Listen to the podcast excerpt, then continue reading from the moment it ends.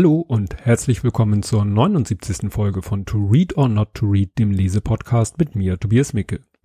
Ja, was ist Spannendes passiert seit der letzten Aufnahme? Eigentlich das einzig herausragende Ereignis war am Sonntag ein, ja, äh, das Fußballfinale in der, ja, in der Liga, in der mein Sohn mit seiner Mannschaft spielt und auch die erste Mannschaft seines Vereins, weil die sind beide aufgestiegen da habe ich sehr viel gefilmt und sehr viel fotografiert, ähm, aber äh, ausführlich werde ich da im Blathering-Podcast drüber berichten. Ansonsten habe ich diese Woche Urlaub, ähm, was natürlich ganz angenehm ist. Ganz schön ist mal nicht zur Arbeit zu gehen, weil ich hatte dieses Jahr irgendwie noch gar keinen Urlaub, höchstens mal einen Tag oder so. Ja, Vatertag steht an, aber den feiere ich nicht. Ähm, nicht, weil ich irgendwie, das hat nichts mit Justian zu tun. Das ist mir eigentlich grundsätzlich so dieses ähm, doch ziemlich, also die, äh, ich habe eine Zeit lang auch Vatertag so klischeemäßig gefeiert, mit Kumpels zusammen äh, sich ziemlich betrinken. Das äh, habe ich mit den Kumpels äh, lange Zeit gemacht, schon lange bevor ich Vater geworden bin.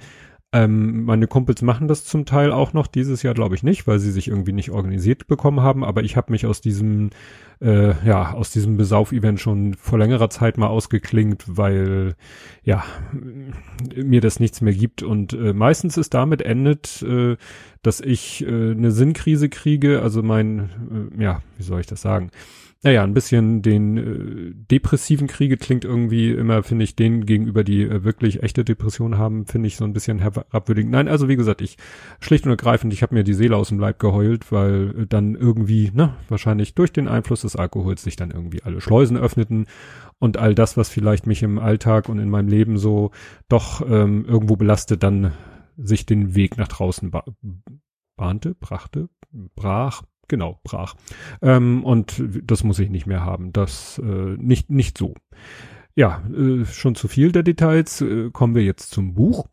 Das Buch trägt den Titel Raumpatrouille, wobei auf dem Cover das O so ein bisschen komisch geschrieben ist, aber das ist, glaube ich, nur künstlerisch gedacht, ähm, ist vom September 2016. Ähm, ich vermute mal, dass der Titel sich auf die Fernsehserie Raumpatrouille, die fantastischen Abenteuer des Raumschiffs Orion bezieht, weil ähm, diese Serie schlief zu der Zeit im Fernsehen, in der auch das Buch spielt oder sich die Ereignisse äh, ja ereignen. Aber da komme ich gleich nochmal zu, weil mit dem spielt, äh, was da nun echt ist und nicht, da komme ich gleich zu. Aber ähm, die Serie selber wird nicht so explizit erwähnt. Das Thema Raumfahrt schon und auf dem Cover ist dann auch ein, ein Hund, ein weiß, äh, weißer Hund zu sehen, der im Buch auch vorkommt und ein Junge, der ist allerdings nur von hinten zu sehen in so einem Raumfahrerkostüm, das auch noch eine Rolle spielen will. Der ja, Untertitel, wenn man es so nennen will, ist einfach nur Geschichten. Und der Autor ist Matthias Brandt, Jahrgang 61, damit genau, ziemlich genau zehn Jahre älter als ich und ist der Sohn von Willy Brandt. Das war mir im ersten Moment gar nicht so bewusst, weil Matthias Brandt ist nun selber ähm, Theater- und Fernsehschauspieler und dadurch selber zu ja Bekanntheit äh, gekommen. Ähm, dass der Sohn von Willy Brandt ist, äh, hatte ich wie gesagt gar nicht sofort äh, auf dem Schirm, kam aber gleich in der ersten Geschichte oder wird dann auf dem Klappentext erwähnt, weiß nicht, aber ist dann schon wichtig, weil Willy Brandt war Bundeskanzler ähm, von 1969 bis 74 und das Buch spielt so ungefähr auch in der Zeit.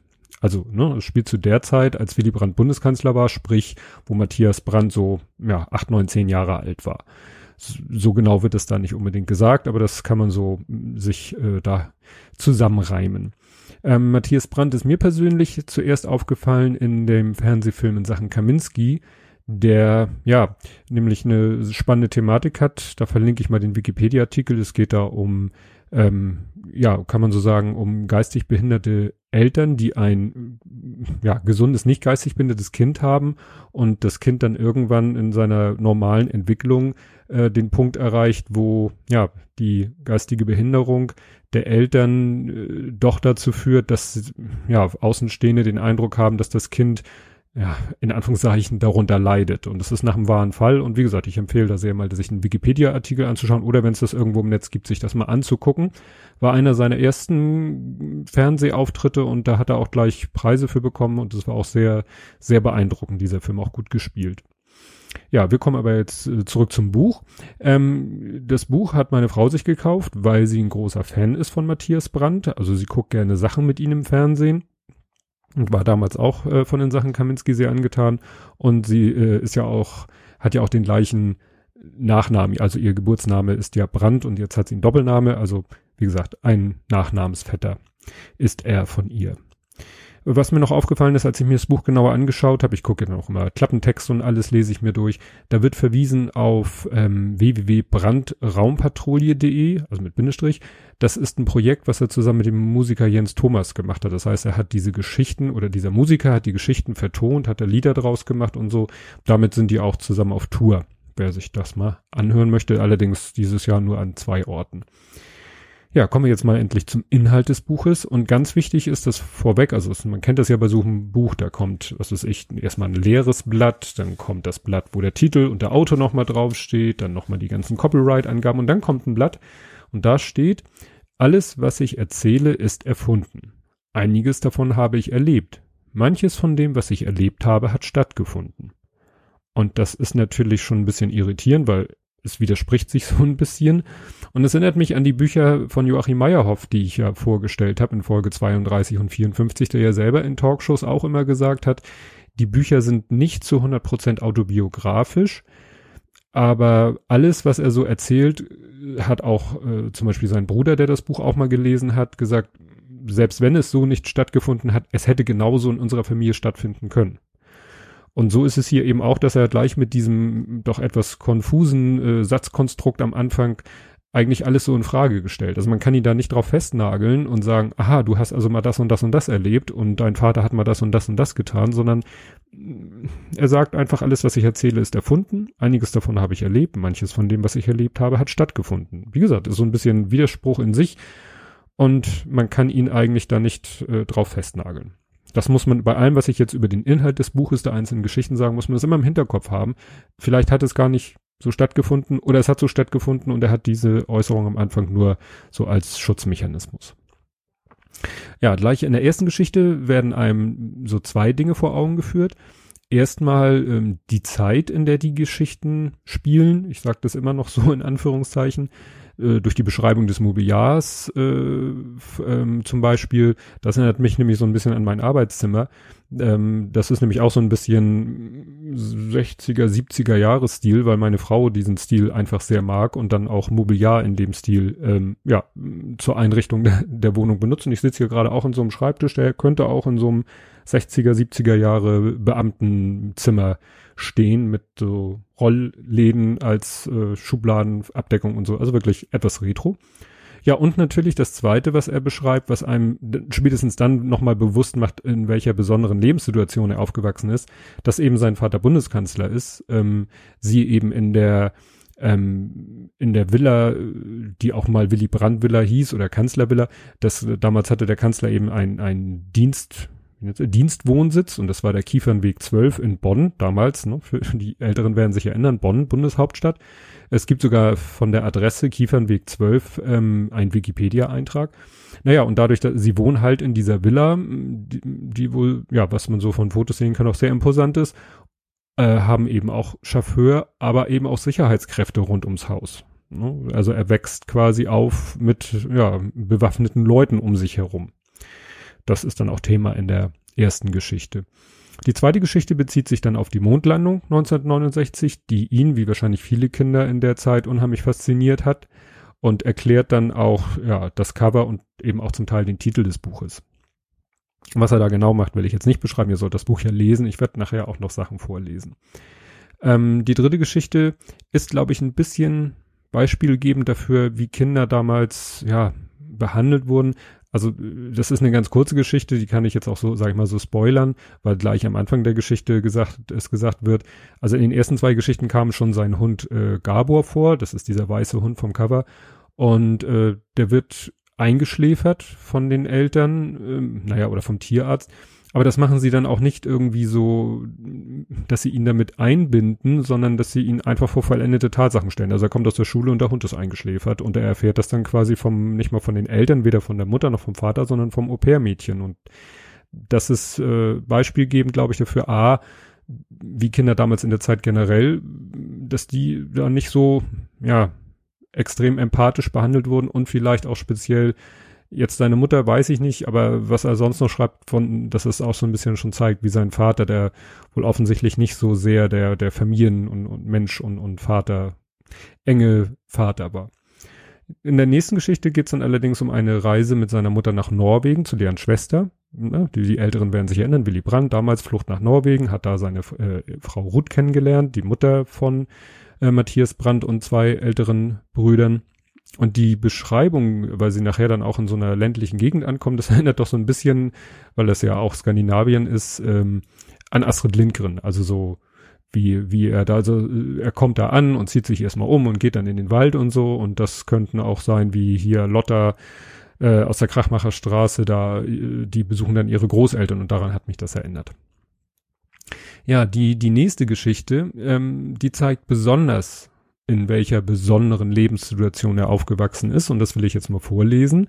Das wird, glaube ich, ein bisschen länger. Ich habe mir hier, beziehungsweise es geht um eine über eine Seite hinweg. Das muss ich dann aufpassen, dass ich nicht zu weit lesen. Genau.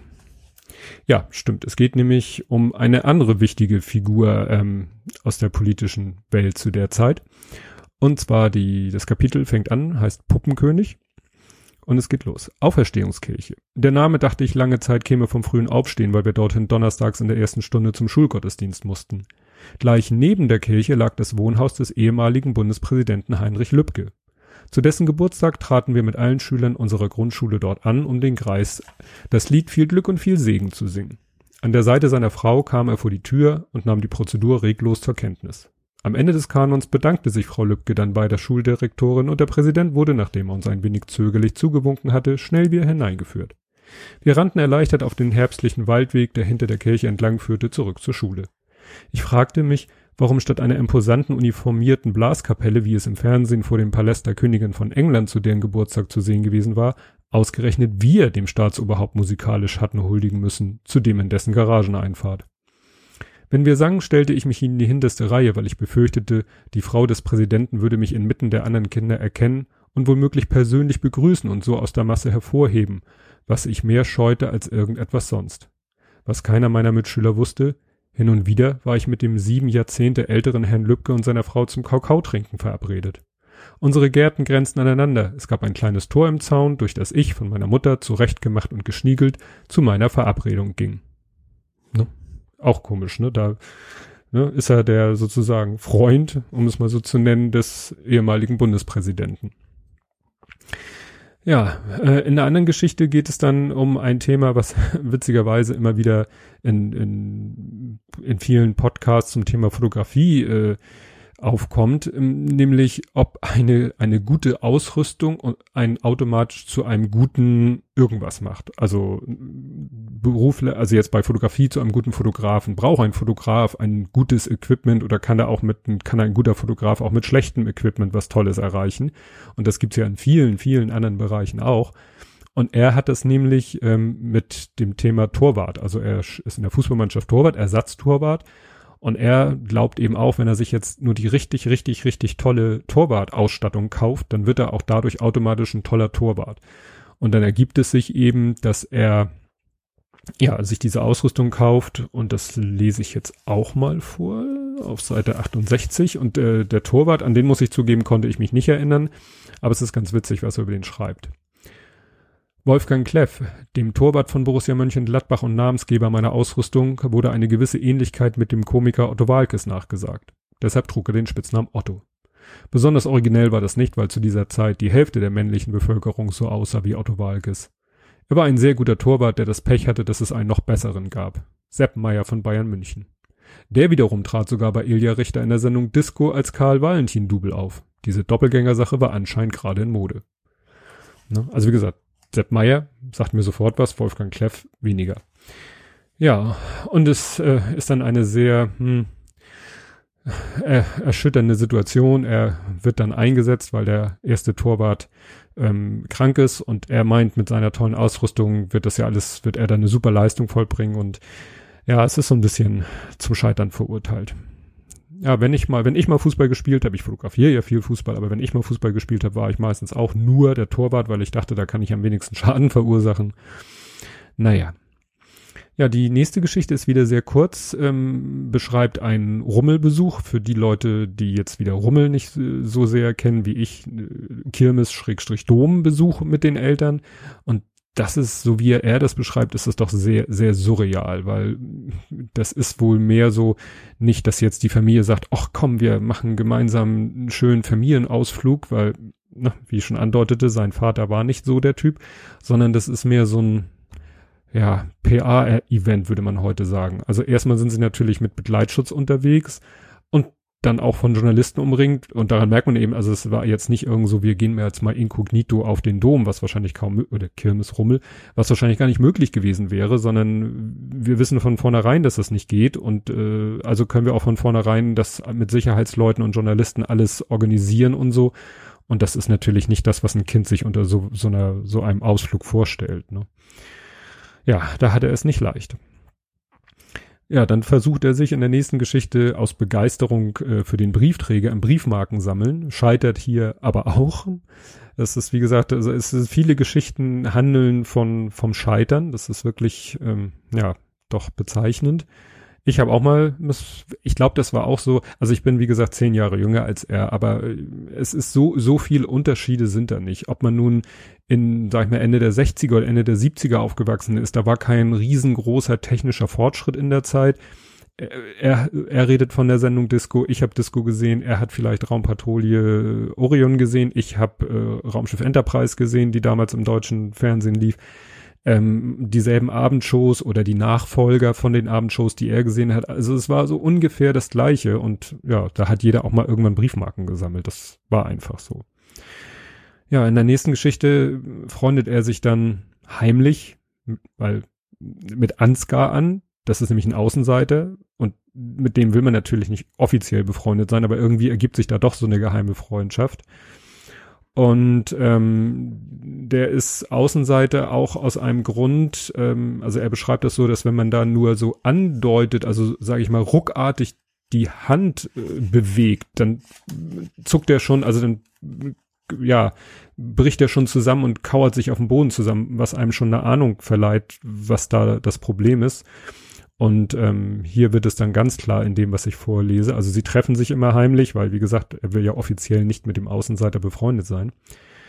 Seltsam gebückt kam er eines Tages zu unserer Verabredung. Diesmal setzte er sich nicht neben mich, sondern blieb stehen. Ich fragte ihn, was los sei, und er sah mich an, zog kurz sein Hemd hoch und ließ mich die Striemen auf seinem Rücken sehen, die ein Rautenmuster bildeten. Dort, wo sie sich kreuzten, war die Haut aufgeplatzt, dick verkrustetes Blut. Er schien darauf zu warten, dass ich etwas sagte, ich hatte aber keine Worte. Wir schwiegen eine Weile. Schließlich sagte er, Overath ist besser als Netzer. Ein wenig neidisch war ich auf seine Striemen. Wegen der Schläge, die er kassierte, schien mir Ansgar fast schon ein Mann zu sein, während ich, der nicht geschlagene, noch ein Kind war. Sein Leid imponierte mir und die Härte in seinem Blick und die Härte, die in seinem Blick war.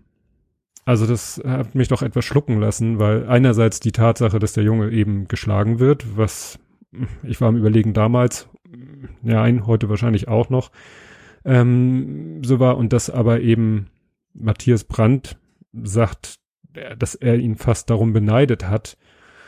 Ja, es hat mich, hat, hat mich etwas nachdenklich gestimmt, muss ich sagen.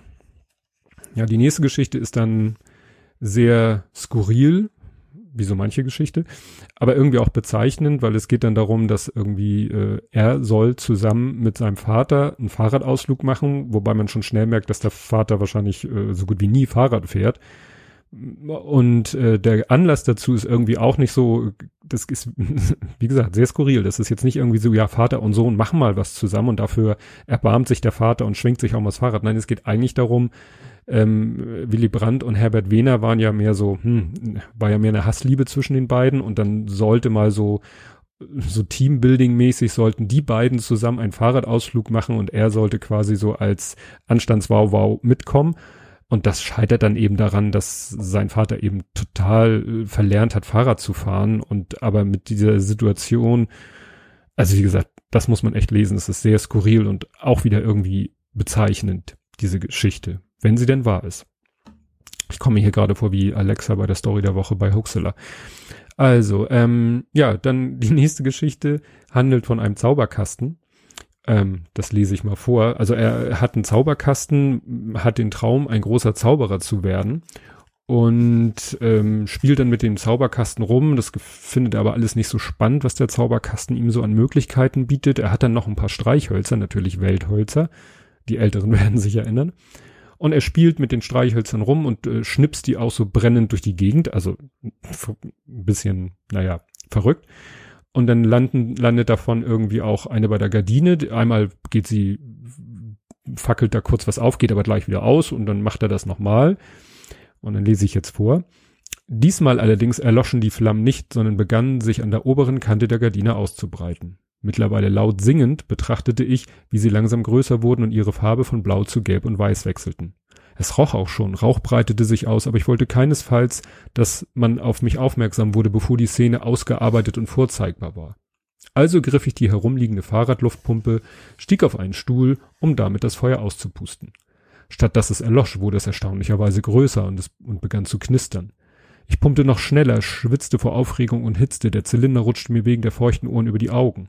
Ich sah nichts mehr und musste ihn immer wieder hochschieben, während die Flammen sich jetzt nach unten ausbreiteten, jedoch viel größer und heller als zuvor. Ja, also ich will das jetzt nicht alles vorlesen. Es wird noch, also es wird wirklich, wirklich heftig in dieser Geschichte und man denkt echt so, Moment, äh, bist du noch bei Sinnen? Also wirklich, er hat manchmal schon etwas, ich, das Wort skurril benutze ich jetzt etwas inflationär, aber es sind wirklich schon Vielleicht deshalb dieser einleitende Satz, um damit man nicht sagt, so, äh, das war aber schon ein bisschen verrückt, was du da als Kind gemacht hast. Ja, äh, ich habe allerdings, muss ich sagen, ich habe auch mal, ich bin mal beim Fasching als Zauberer gegangen und habe auch vorher Tricks geübt und äh, mühsam vorbereitet. Und da wird, werde ich heute noch von meiner Frau mit aufgezogen. Sie war ja, wir sind jetzt zusammen zur Schule gegangen ähm, hat, zieht sie mich heute noch mit auf, weil äh, ich wollte diese Zauberkunststücke vorführen und die Klasse war aber klar, faschingsmäßig waren die alle aufgedreht und ich habe dann sozusagen die Klasse äh, erpressen hab gesagt oder was heißt erpressen? Ich habe dann gesagt, wenn ihr jetzt schön ruhig seid, damit ich das hier vorführen kann, dann verrate ich euch auch für jeden Trick am Ende. Habe ich dann auch gemacht. Die Schande für jeden Zauberer. Aber ich konnte meine Stücke oder meine Kunststücke wenigstens in Ruhe vorführen. Naja. Ja, ähm, was wollte ich jetzt noch vorlesen? Auch noch in Zusammenhang mit diesem, äh, da habe ich jetzt einen Zettel einkleben, genau. Nee, das habe ich ja vorgelesen. Entschuldigung, jetzt bin ich hier schon etwas durcheinander. Stimmt, ich habe was Falsches vorgelesen. Ich, äh, ich guck mal kurz, ob ich das jetzt noch vorlese. Das ist alles noch zum Zauberer, ja, Zauberkasten. Nö, das, das war auch nicht wichtig. Das Entscheidende war das, dass er, also wie gesagt, er fackelt da sein Zimmer fast ab. Ja, dann ähm, kommt noch eine Geschichte, wo er erzählt, wie er krank wird, eine Halsentzündung bekommt, die er wohl öfter bekommt, weil er merkt schon die ersten Symptome und weiß genau, was als nächstes passiert und so. Was ich dann ein bisschen erschreckend finde, ähm, in, in dieser Geschichte wird seine Mutter dann als absoluter Homöopathie-Fan dargestellt, die mit ihm dann auch nicht zum normalen Hausarzt geht, sondern zu einem Homöopathen. Ne? Und äh, das lese ich jetzt mal vor, weil das ist so wirklich so abgedreht, da kann er ja nichts für, also wenn er denn da die Wahrheit erzählt. Ähm, aber was er da beschreibt, ist wirklich, wirklich heftig. Also der Arzt heißt Dr. Terentius. Bei Dr. Terentius angekommen, wurden wir ins Behandlungszimmer des graumelierten Homöopathen geführt. Ich bekam eine Gnadenfrist, weil meine Mutter, die unter Gastritis litt, wie immer vor mir dran kam. Dies bedeutete folgendes. Dr. Terentius injizierte mit riesigen Spritzen sogenanntes Ozon in die erkrankte Körperstelle. Mit der Nadel stieß er durch die mütterliche Bauchdecke in deren Eingeweide. Die Spritzen waren nicht Einwegspritzen aus Kunststoff, sondern von einem Metallrahmen eingefasste gläserne Ungetüme, an die eine ungefähr zehn Zentimeter lange Injektionsnadel geschraubt war. Als ich an die Reihe kam, riss ich auf Dr. Terentius Anweisung hin den Mund so weit auf, wie ich konnte. Geschäftigt stocherte der Arzt, dann mit der Nadel in meinen Tonsilen herum, damit die Wunde der Substanz überall hingelänge. Zwischendurch kratzte er mit einem Holzspatel gelblich-weiße Eiterflocken, die ich zu Hause im Badezimmerspiegel schon ausgiebig betrachtet hatte, von den Mandeln und wischte sie auf ein Papiertuch ab. Zum Abschluss gab's noch ein bisschen Ozon. Eine Spritze in den Hintern, die mir weht hat als alles andere. Den Schmerz, den ich empfand, nahm ich die Grau Entschuldigung, den Schmerz, den ich empfand, nahm ich die Grausamkeit, indem ich ihn zur Einbildung degradierte. Nun durfte ich mich auf Dr. Terentius Stuhl setzen und mir Illustrierte anschauen, am liebsten den Stern und die Quick. Schweigend betrachtete ich die Bilder der leicht bekleideten Frauen. Während ich von der injizierten Substanz bereits leicht benommen in den Heften blätterte, setzte meine Mutter, setzten meine Mutter und der Homöopath sich auf die Ledersitzgruppe, plauderten und zündeten sich erstmal eine an.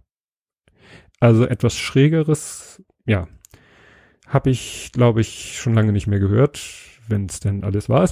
Aber es erinnert mich äh, doch sehr an, ich habe ja in Folge 11 die Biografie von Edzard Ernst vorgestellt und das spielt am Anfang, glaube ich, zur gleichen Zeit, wo Homöopathie nämlich selbst im klinischen Bereich eingesetzt wurde. Also in diesen Ende 60er, Anfang 70er Jahren wurde Homöopathie eben wohl wirklich ganz selbstverständlich und offiziell und so weiter und so fort angewendet. Ja, gut. Schrecklich.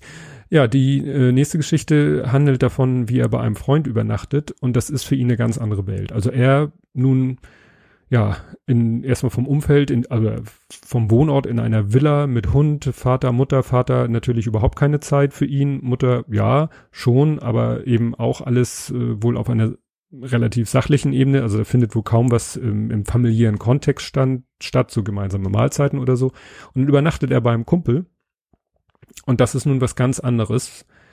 Ich lese das mal vor also sie liegen schon im Bett und eigentlich wollen sie schlafen, aber er erinnert sich dann nochmal, blickt dann nochmal zurück auf den Tag. Ich dachte an den herrlichen hinter uns liegenden Abend. Gemeinsam mit Holgers Eltern hatten wir die Sendung dreimal neun mit Wim Tölke angeschaut und dabei die von Holgers Mutter auf einer Platte angerichteten Champignon, Streichkäse und Salamibrote verdrückt. Zwischen den Broten fächerartig aufgeschnittene Gewürzgurken. Die Petersilienröschen und die schon enzymatisch angebräunten Apfelschnitze hatte ich vorsichtig an den Rand meines Tellers geschoben, was Holgers Mutter trotzdem bemerkt hatte. Als sie mich darauf angesprochen hatte, ich war ertappt, sofort rot geworden, hatte Holger mich gerettet, indem er das kleine Häufchen genommen und sich komplett in den Mund gesteckt hatte. Gelächter. Später hatte es für jeden noch eine Portion Fürst-Pückler-Eis mit einer hineingesteckten Kekswaffel gegeben. Zum Abschluss waren bunte Glasschildchen mit Fischlis und Weingummi auf den Tisch gekommen. Und das ist eben, was ich meinte. Das, was er da beschreibt, das hätte auch in meiner Kindheit genauso passieren können. Ne? Also da hat sich von Ende der 60er zu Ende der 70er nicht viel geändert, nur dass bei uns die Sendung mit Wilm Tölke nicht dreimal neun hieß, sondern der große Preis. Aber so abends mit der ganzen Familie vorm Fernseher sitzen, das hat's damals halt auch schon und noch gegeben. Ja, und für einen Moment findet er eben, also Matthias Brandt findet dieses Leben in dieser Neubauwohnung mit seinen Gastgebern, mit dieser Familie, die wirklich als Familie funktioniert, viel besser als, als sein eigenes Leben. Und, und wünscht sich dieses Leben zu führen und nicht das, was er lebt. Und mitten in der Nacht wacht er dann auf und dann ist ihm klar, dass es ein Irrtum war und er doch wieder zurück in seine Welt möchte. Also hat einen, an, einen ganz heftigen Anfall von Heimweh. Das fand ich doch sehr, ja, sehr, sehr beeindruckend, diese Geschichte. Und in der allerletzten Geschichte kommt es dann doch endlich noch zu einer, ja, Annäherung zum Vater. Er ist nämlich mit dem Vater allein zu Hause, der ist aber in seinem Arbeitszimmer und eigentlich stört man ihn da nicht.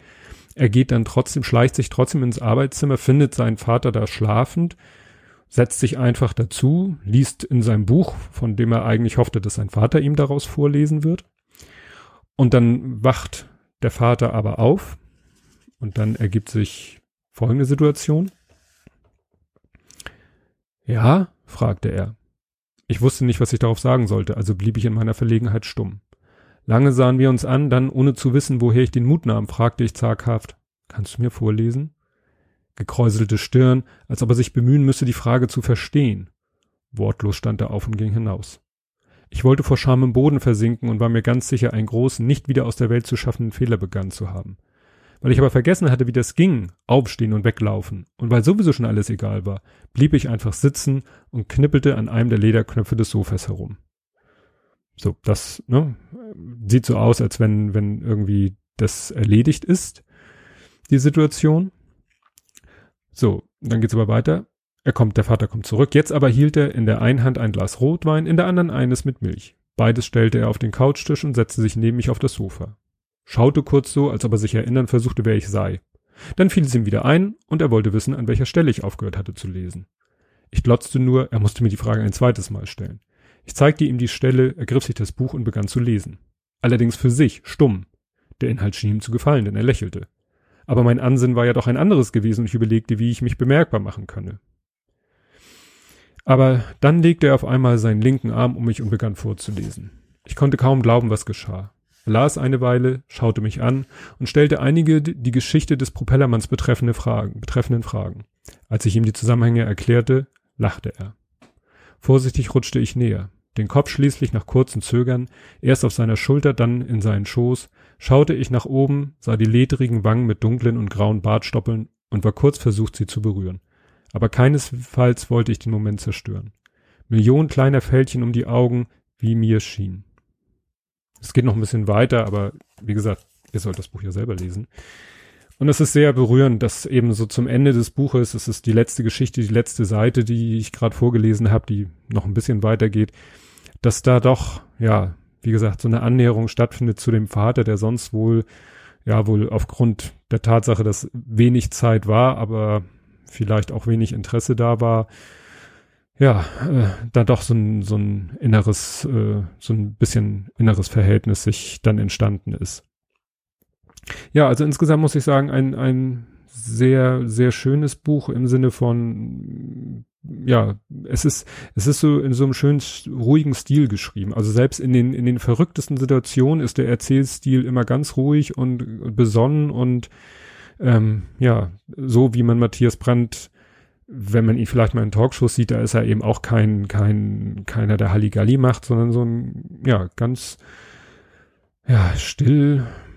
Ja, ich, wie gesagt, ich kann das Buch sehr empfehlen. Es ist wirklich schön geschrieben und man überlegt zwar immer, ob das jetzt alles so wahr ist, was er da erzählt, aber es kann eben alles so gewesen sein und warum sollte er sich das ausdenken?